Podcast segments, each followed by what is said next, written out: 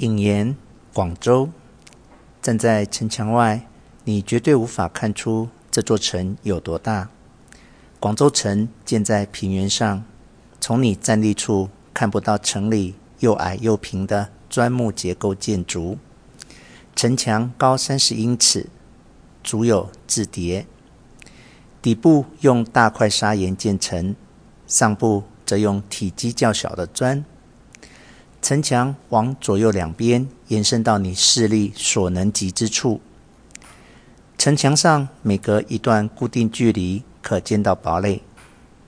加农炮探向城外，距你不远处是一座木造大城门。军人和骑马者守着阴暗的城门洞。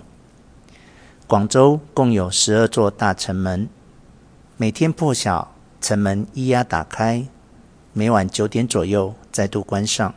你逢想入城，身为外国人，你会在城门前被拦住，然后赶走。城里有密密麻麻的狭窄街道，路面用厚花岗石板铺成。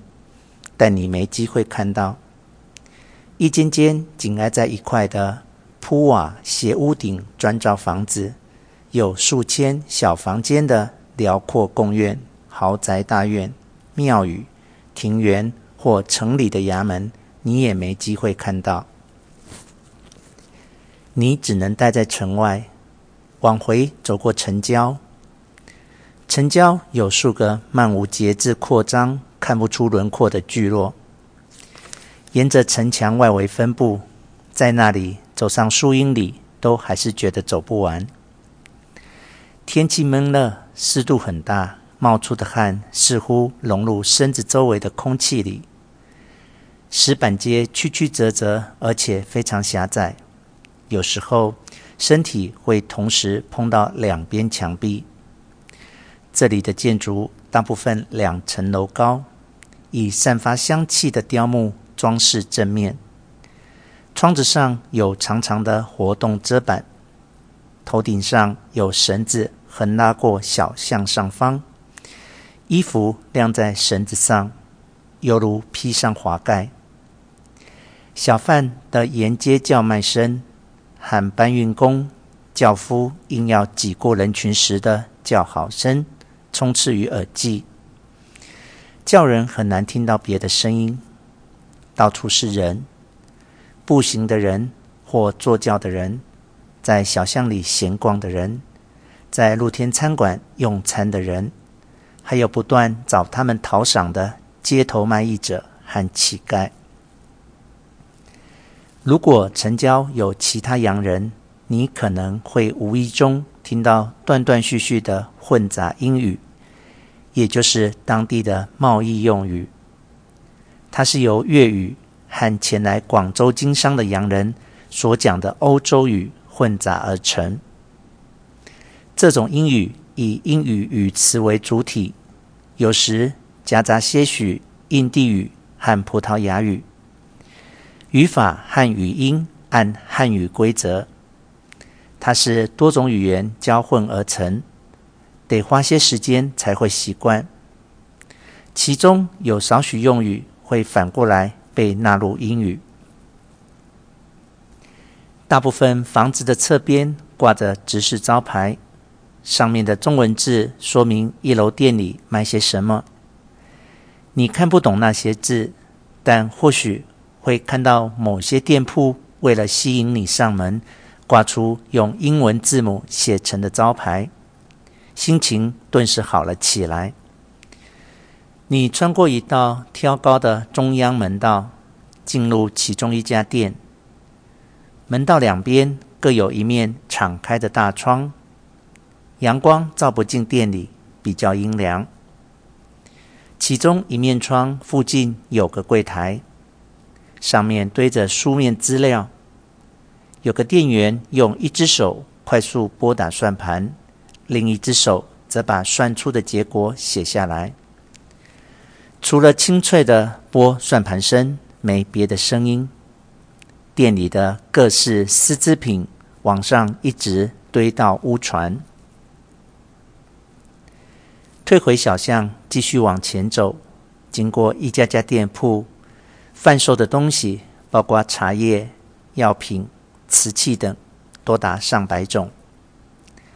大量的金钱在这里易手。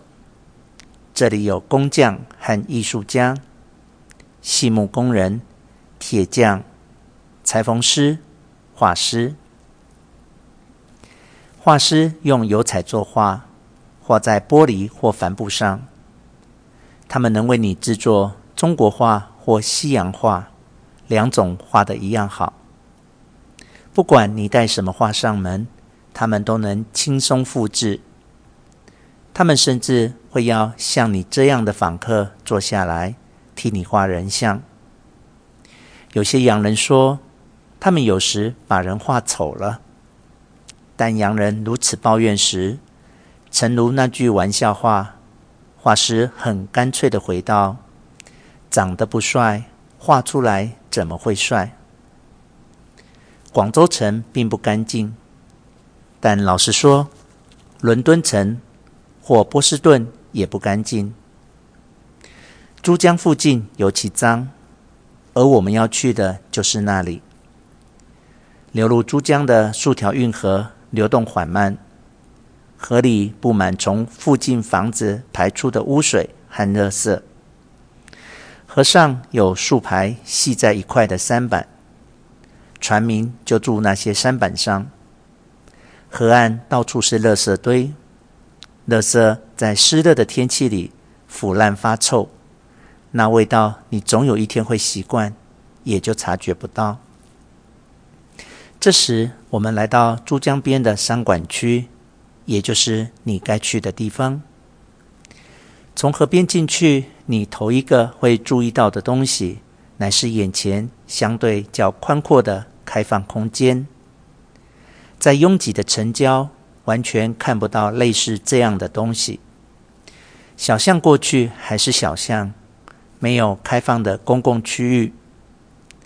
城郊的大花园为私人所有，且隐身在墙后。但这个开放空间是一大片踩印的泥土地，有空间让人随意四处走。这片属于新生地的广场。往珠江缓缓下斜，最后抵达泥泞的河边地区。河边地区有好多艘紧挨在一块的船，这些船都是小船，因为珠江相当浅。